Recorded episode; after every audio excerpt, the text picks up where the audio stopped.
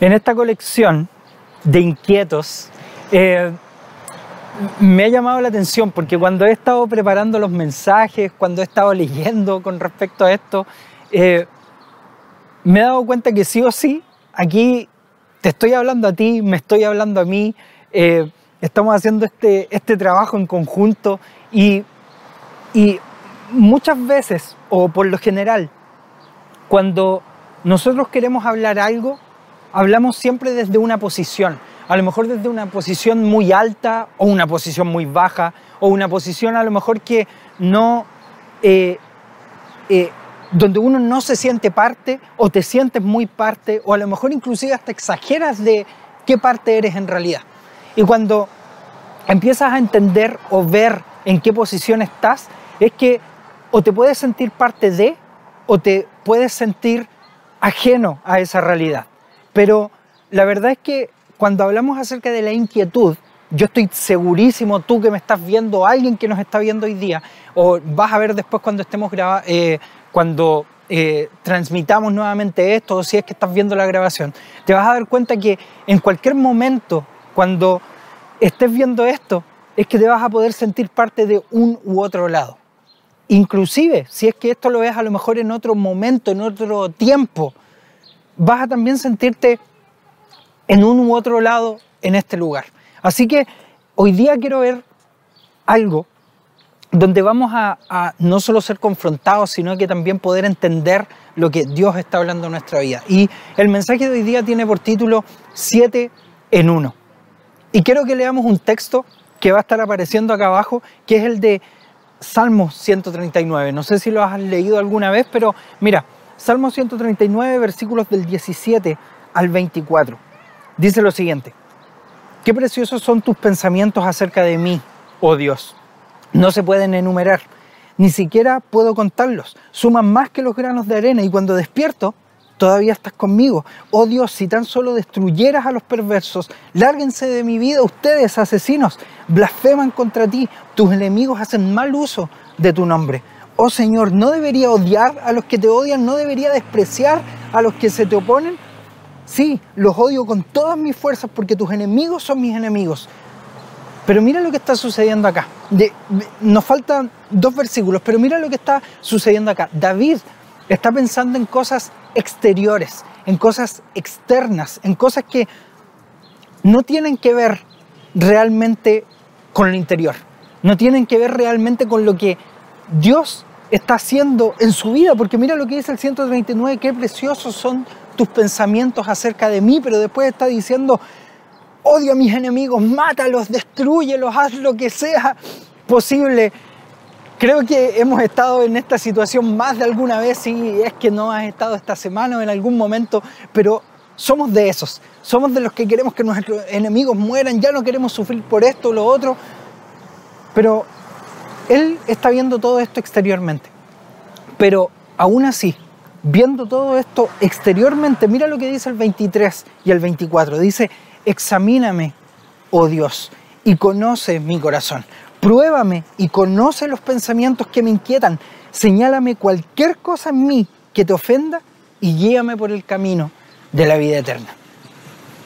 Lo que más me gusta de, de, de este Salmo 139, que en sí ya te anima absolutamente, es que David está viendo las cosas externamente. Todo lo que me sucede, los que me atacan, los que me hacen cosas, los que están haciendo cosas en contra mía, están actuando en contra de mí. Pero después él se da cuenta que todo tiene que ver conmigo y con mi interior. Y él dice, examíname, oh Dios, y conoce mi corazón. Te das cuenta que cuando Dios mira sobre ti, es cuando las cosas cambian y no al revés. No cuando nosotros cambiamos de alguna u otra manera, sino lo que Dios está haciendo en nuestra vida. Así que, mira, eh, cuando nosotros entendemos que el examinar de Dios es algo interno y no externo, es que no nos preocupamos realmente por lo externo. Es que pueden venir cosas, suceder cosas, situaciones. Oye, tú, yo, en cualquier momento nos vamos a ver o nos vamos a ver confrontados con una realidad que no queremos y con una realidad que a lo mejor nos va a confrontar mucho más allá de lo que siquiera imaginamos o, soñamos alguna vez. Pero como estas realidades no dependen de nosotros, sino que dependen de cosas externas, ¿por qué estás tratando de controlar algo que no depende de ti? Así que eh, David lo que pensó es que él empezó a inquietarse. Y de hecho dice, pruébame y conoce los pensamientos que me inquietan. Es confróntame con estos pensamientos que están inquietándome. Tú examíname, tú dime, tú dime lo que realmente debe estar sucediendo acá, porque quiero ver la verdad, quiero ver que ante todo lo que tú estás viendo, analizando, revisando en mí, sea confrontado con tu verdad. Y la verdad tiene que ver con conocer a Jesucristo. Y dice que nada cambiará si es que tú no lo haces primero. Así que David lo que permitió que sucediera es que a él lo tenía ansioso todo lo, lo externo. ¿Por qué? Porque estaban a punto de matarlo. ¿Por qué? Porque estaban eh, persiguiéndolo durante mucho tiempo. Así que él dejó que estas cosas externas fueran lo que controlaran sus pensamientos. Y eso es lo que capaz o lo más probable es que te está sucediendo a ti también, pero no debemos permanecer ansiosos porque la ansiedad no se trata de algo interior. Tú te vuelves ansioso por cosas exteriores, te vuelves ansioso por cosas que están sucediendo afuera, así que ¿cómo podemos controlar esto? Hoy día vamos a hablar de esta manera práctica de poder controlar esto y de qué manera nosotros vamos a poder ir sí o sí a este siguiente nivel y poder realmente entender ¿Qué puedo hacer yo para poder controlar esta ansiedad externa que viene a mi vida? Así que vamos a ver siete puntos. Si tienes ahí para anotar, vamos a ver el primero. El primero es la ingesta, o sea, lo que estás consumiendo. ¿Qué consumes para poder mantenerte así de ansioso como estás? A lo mejor estás consumiendo eh, redes sociales por montones. Yo creo que eh, si alguna vez viste esta película Siete Pecados Capitales, no sé si la viste, recuerdo haberla visto cuando chico, muy traumante, pero esta película en un momento muestra a este hombre que estaba pecando de em, eh, pereza. Y él era tan perezoso que lo que hizo fue acostarse en un lugar, inyectarse todo lo que necesitaba para poder comer, para poder consumir. Pero como era tan perezoso, es que esto falló en algún momento y él murió. Así que empezó a infectarse su cuerpo por todo lo que tenía conectado, todo lo que tenía eh, eh, inyectado, etc. Así que, ¿qué estás consumiendo tú? Eres como este hombre que llegas a ser tan perezoso, no quiero hacer absolutamente nada, que lo que ingieres o lo que estás consumiendo es lo que te está realmente trayendo toda la ansiedad. Las redes sociales hoy en día han reventado esta situación de ansiedad. Han reventado todo lo que está sucediendo a tu alrededor. Date cuenta que las redes sociales, las noticias por montones, eh, eh, ahora que hemos estado encerrados durante este tiempo de pandemia, Imagínate toda la información que estás recibiendo en las mañanas, en las noticias, en los matinales, lo que estás eh, constantemente consumiendo está haciendo que tu ansiedad suba a otro nivel. Es que ahora somos libres, es que ahora no, es que ahora estamos en etapa 1, en etapa 4, en etapa 3, es que ahora podemos hacer esto, aquello. Toda esa ansiedad alrededor. ¿Qué va a pasar con mi trabajo? Ahora tengo que estar en mi casa. Eh, ¿Qué pasa si empiezan a reducir personal? Etcétera. ¿Cómo le voy a dar de comer a mi hijo? ¿Por qué mi negocio no está funcionando? Todo lo que consumimos tiene que ver con cosas externas. Todo está sucediendo con cosas externas. Así que, ¿qué podemos hacer? Vigilar lo que comemos. Vigila qué cosas estás comiendo. Yo escuché una frase alguna vez y es que lo que entra sí o sí en algún momento va a salir. Así que esto funciona de la misma manera todo lo que nosotros tenemos en nuestro interior, la fe que tú estás consumiendo, lo que estás consumiendo eh, eh, externamente, está también transformando tu interior. Así que no le pidas fe a Dios si no eres capaz de consumir una fe potente. No le pidas fe a Dios si estás consumiendo un cristianismo vacío. No le pidas más a Dios si estás consumiendo cosas vacías. Así que, ¿somos profundos en esto? ¿Estamos realmente consumiendo lo que realmente necesitamos? Y mira, quiero ir al punto 2. ¿Te imaginas, antes de entrar a eso, ¿te imaginas que nosotros tuviéramos un registro de nuestros pensamientos? Que empezáramos a registrar cada cosa que yo pienso. ¿Cuál crees que sería el resultado con eso? ¿Cuál crees que sería el resultado de los pensamientos de todo lo que has estado, has estado consumiendo en pensamientos? Así que te animo a que puedas pensar en esto. Así que mira, el punto número dos es inestabilidad. ¿Por qué? Porque la estabilidad es importante en tu vida. Tener estabilidad crea fuerza en lo que estás haciendo, crea un sostén en lo que estás haciendo, crea un piso en lo que estás haciendo. Me gusta que Pablo habla acerca de esta estabilidad donde dice, oye, párate sobre la roca fuerte, párate sobre la roca que realmente es el fundamento de todo. Pero cuando te empiezas a parar en lugares inestables, claramente vamos a empezar a entender que esta inestabilidad tiene mucho que ver con nosotros, pero más tiene que ver con lo que está sucediendo en tu propia vida. Así que, ¿qué es lo que te mantiene inestable? ¿Qué es lo que te mantiene desnivelado? ¿Estás teniendo este nivel eh, constante? ¿Estás buscando este nivel?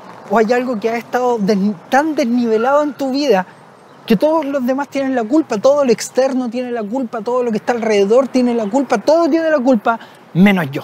Todo tiene la culpa, menos lo que está sucediendo. Así que la inestabilidad es importante porque cuando empiezas a ver inestabilidad en tu vida es cuando empiezas a entender, oye, tengo que confrontar esto, tengo que empezar a buscar estabilidad. No creas que la estabilidad tiene que ver con tener más dinero, tener una familia perfecta, porque no es verdad. Porque la verdad es que tu inestabilidad depende de las cosas interiores. Así que punto número tres, indecisión. ¿Quién no ha estado en el pasillo del supermercado, me pasó de hecho hoy día, ¿quién no ha estado en el pasillo del supermercado tratando de decidir qué quieres comer? ¿O qué quieres tomar? ¿O qué es lo que vas a consumir ese día?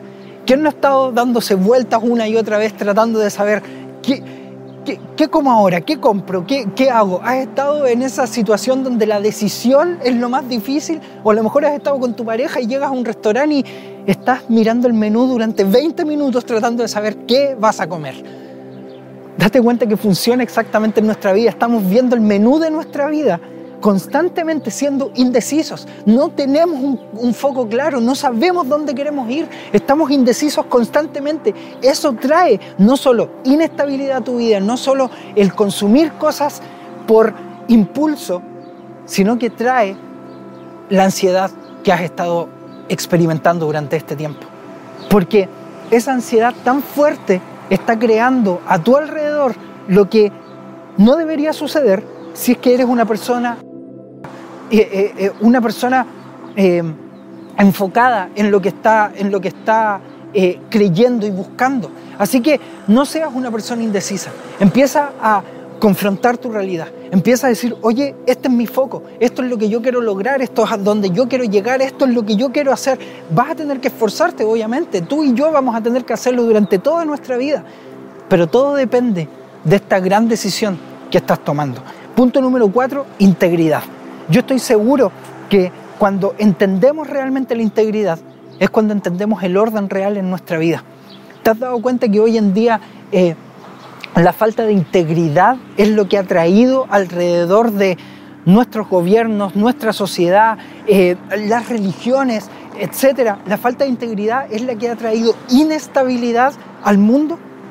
Es porque todos quieren empoderarse de los demás, todos quieren enriquecerse a costa de otros, todos quieren cosas que nosotros creemos que son buenas para los demás, pero realmente solo queremos que sean buenas para nosotros.